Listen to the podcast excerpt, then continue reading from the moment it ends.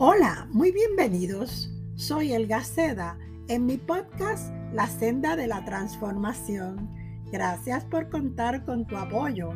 Espero que la enseñanza de hoy bendiga tu vida poderosamente. ¿Alguna vez escuchaste o te relataron la historia de David y el gigante Goliat y cómo con cinco piedras lisas derribó al gigante que todos temían? Pues hoy te describiré cómo alistar siete piedrecillas para vencer tu gigante. ¿De qué gigante hablas, Elga? Bueno, te quiero hablar del Goliat que quiere destruir nuestra vida, el temor. Todos en diferentes circunstancias nos hemos enfrentado al temor y aunque la vida puede ser complicada y a veces confusa, Dios nos da los recursos para que pasemos cada prueba. ¿Alguna vez te has encontrado frente a una gran oportunidad y no luchaste hasta obtenerla por causa del temor? El temor nos paraliza en el inicio de un emprendimiento que Dios presenta delante de nosotros. Ante tu consideración, presento siete piedrecillas como los argumentos que provee la palabra para emprender tu propósito del día sin temor. Es importante reconocer que Dios al colocarte en el lugar donde estás hoy, no te dejó con las manos vacías. Primero, Dios preparó todo de antemano. ¿Sabe por qué? Porque desde el principio, cuando Él dio inicio a este mundo, lo preparó todo para ti y para mí de antemano. Al leer Génesis 1 y 2, verás que Dios nos preparó habitación como un padre hace preparativos para la llegada de su hijo. Dios se relaciona con sus hijos como un padre. Él es el Padre celestial, o sea, el Padre perfecto. La habitación que Dios creó para nosotros al pronunciar su palabra Nadie nos la puede arrebatar. Por ello Dios colocó querubines a la entrada del árbol de la vida allí en el Edén. Solo los redimidos en la sangre de Jesús tendrán derecho a él. Su redención fue establecida el día que la primera pareja transgredió su ley. Tú eres su máxima creación. Él desea que te acerques a Él para que halles gracia de su Hijo y su oportuno socorro. Las enseñanzas de Jesucristo sobre la continua provisión del Padre para sus hijos se establecen muy claramente en las escrituras.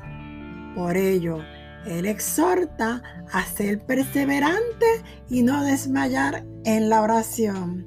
Él exhorta a sus hijos a elevar sus peticiones. Él tiene todos los recursos que necesitamos.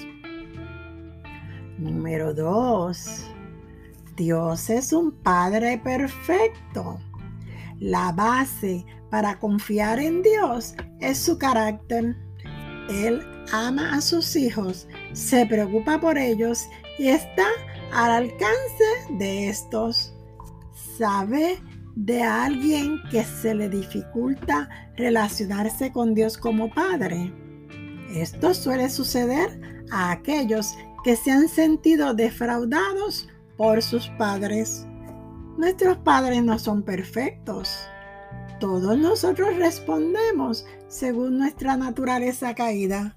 No obstante, Muchos cuentan con padres responsables y amorosos, pero nadie puede podrá exclamar con suficiente verdad que tiene los padres perfectos.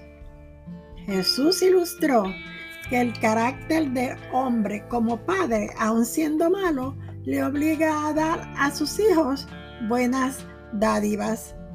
Es una acción que va más allá de su querer o su bondad.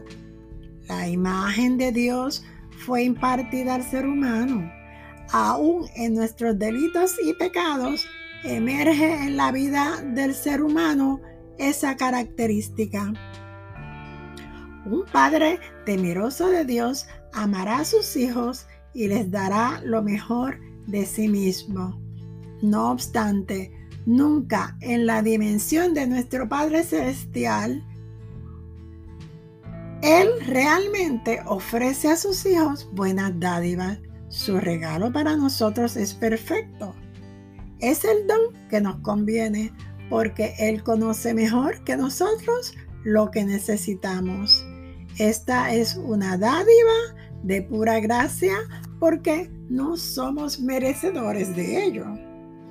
Él entregó a su propio Hijo para darte a ti y a mí el privilegio de ser llamado un hijo de la familia de Dios.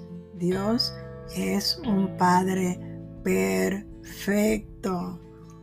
Afirmo hasta aquí el segundo argumento o piedrecilla para enfrentar nuestro gigante de hoy. Y este es que Dios es nuestro Padre.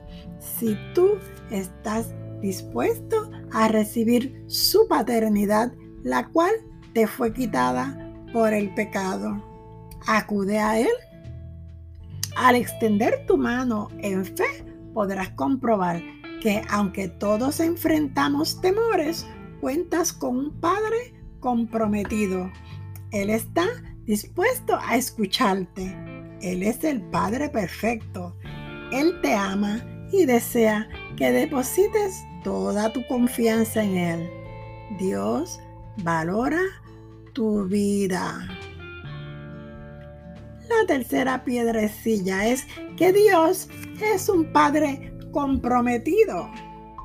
Los creyentes no debemos temer al, al abandono. Dios está totalmente comprometido con nosotros. Nos conoce y sabe nuestras necesidades. Es sensible a ellas y hace algo por ellas. Él conoce la diferencia entre deseo y necesidad. Él suplirá toda necesidad, pero no todos nuestros deseos. Es interesante lo que, rata, lo que relata el libro de Éxodo sobre el pueblo de Israel. Este pueblo hacía un mes había sido liberado de la esclavitud al que le sometía el pueblo egipcio. Los israelitas que salieron de Sucot acamparon en Etam al límite del desierto. Dice Éxodo 13:21 que el Señor iba delante de ellos y los guiaba durante el día mediante una columna de noche y les daba luz durante la noche con una columna de fuego. Dios no los envió solos por el desierto. Él los acompañó. Dios se compromete con su pueblo a estar con ellos mientras, mientras ellos les sean fiel. Pero este pueblo que había presenciado con sus propios ojos las maravillas de un Padre Todopoderoso, al mes de su salida comienzan a quejarse.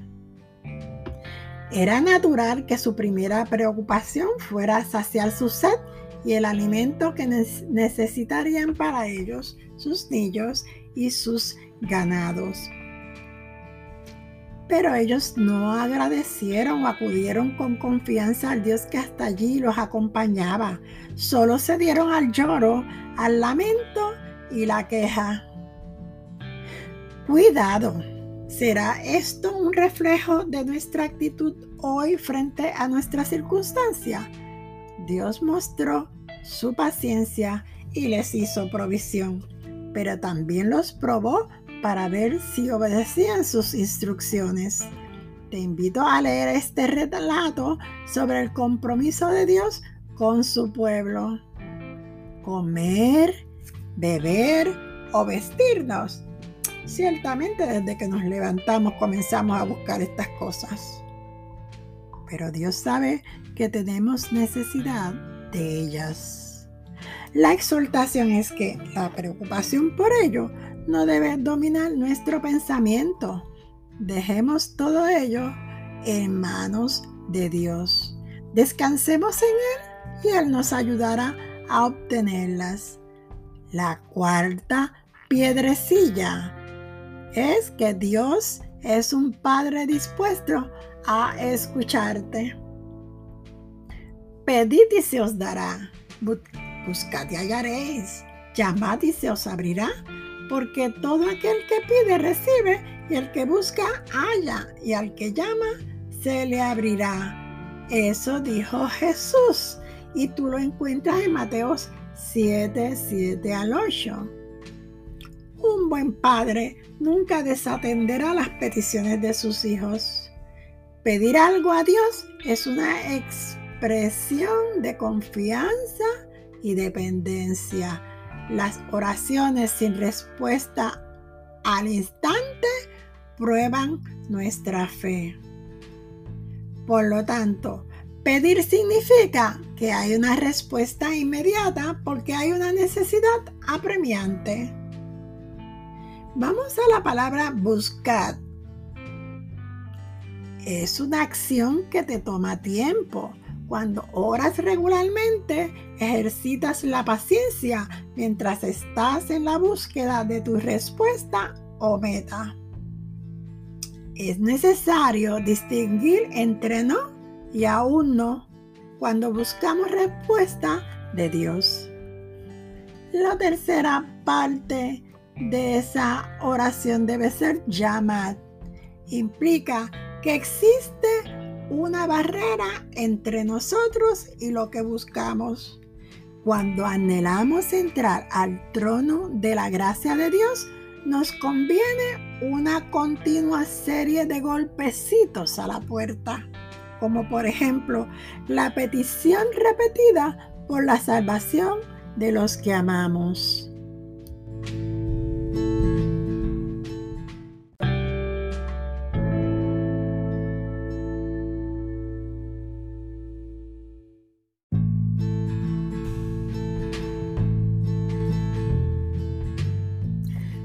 La quinta piedrecilla.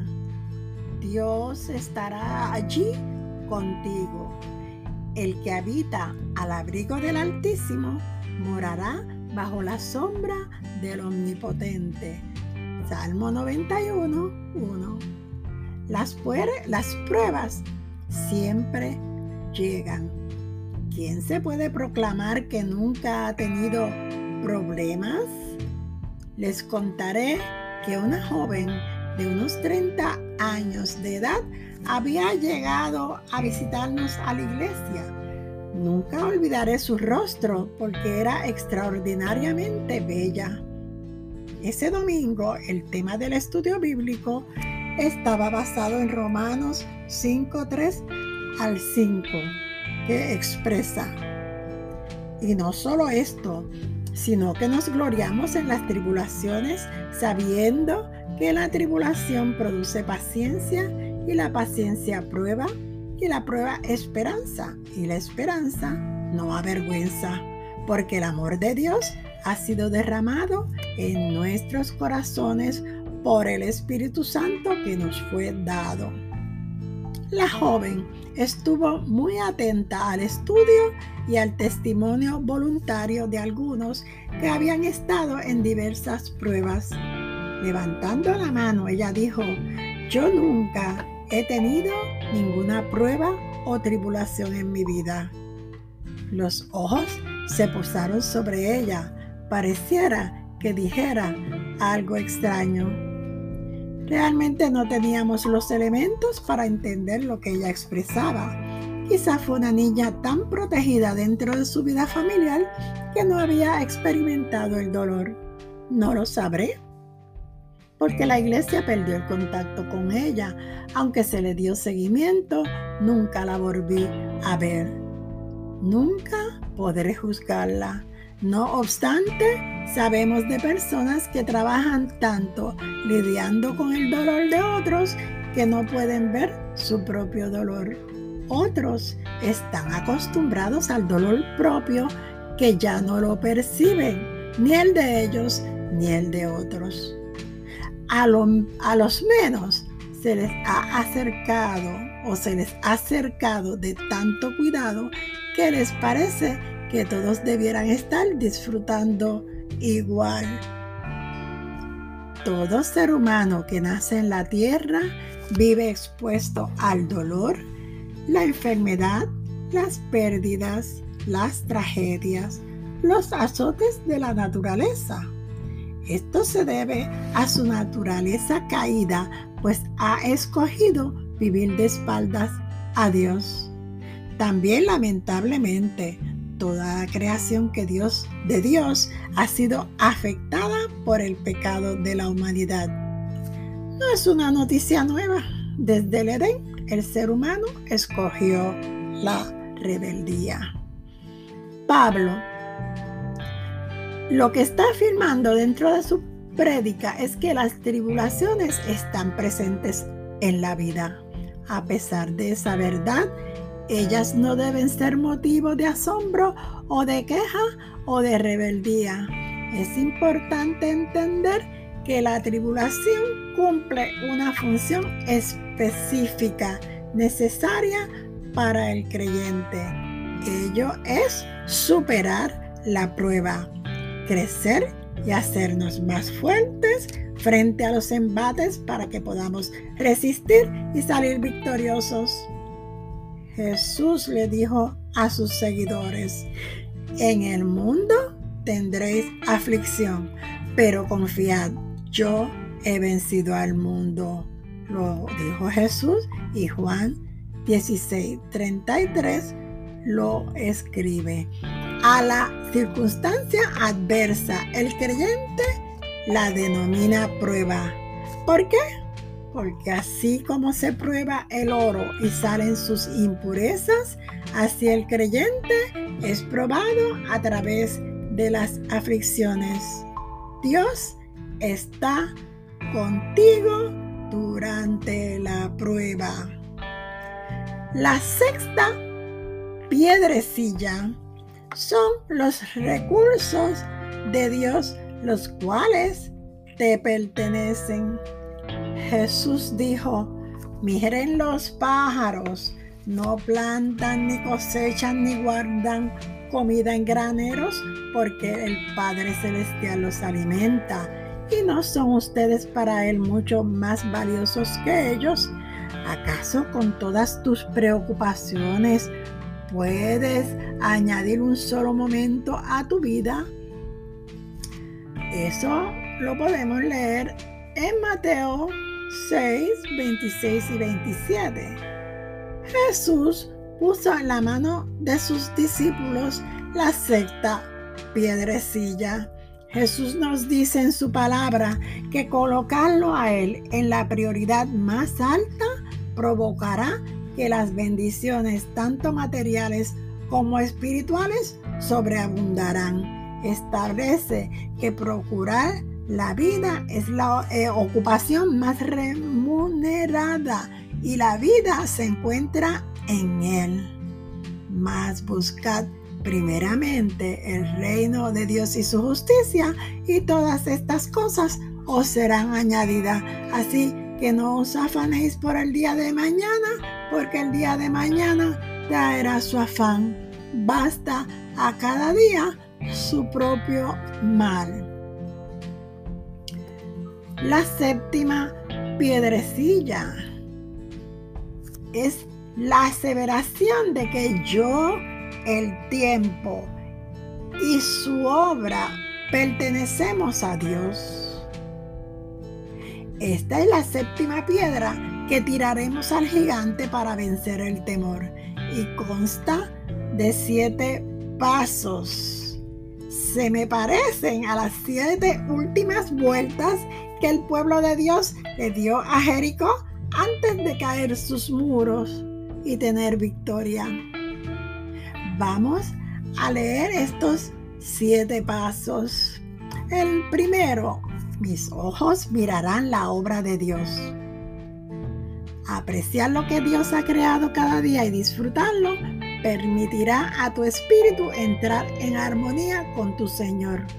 Un tiempo que llenará tu cuerpo, tu mente, tu espíritu de gozo y paz. Lo segundo, apartaré mis ojos de mi persona. Sí, considerar lo que somos y a quién pertenecemos en es la perspectiva correcta y ampliará la visión de nuestro entorno. Podremos así identificar el llamado y cuál es nuestro lugar en el plan de Dios. La tercera, mi pasado, mi presente y mi futuro, y mi futuro le pertenecen a Dios. Sí, si reconoces que Dios tiene control de todo lo que acontece en este mundo, nos proveerá descanso absoluto. Dependemos de Él y a la vez Él nos hace copartícipes dentro de su plan de salvar a las almas perdidas. Número 4. Dios es mi eterna compañía. Enoch caminó con Dios. Una descripción perfecta de lo que significa estar siempre delante de su presencia. Un día, así como Enoch fue levantado, el cuerpo de Cristo también será levantado para morar con Él por siempre. Y la quinta vuelta a Jericó. El Espíritu Santo me anima y me llena de confianza. La habitación del Espíritu en mí me guía por la senda correcta. Él hará mi vida fructífera. La sexta vuelta al muro. El compañerismo cristiano me ayuda a crecer Sirviendo, repartiré mis cargas y las de los demás. Mantenerme al tanto de las necesidades de otros me hace reconocer que mi carga es liviana y mi yugo se ha hecho fácil. Y la séptima, donde caerán todo muro. Si intercedo por otros, multiplicaré mi fortaleza. La oración es la onda más poderosa que da directo al blanco para derribar al gigante del temor.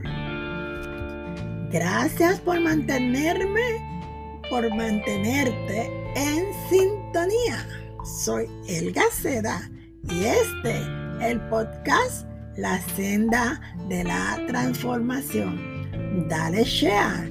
Te espero, te espero en nuestra próxima temporada de episodios. Caiga como la lluvia mi enseñanza y como rocío mi discurso en tu corazón.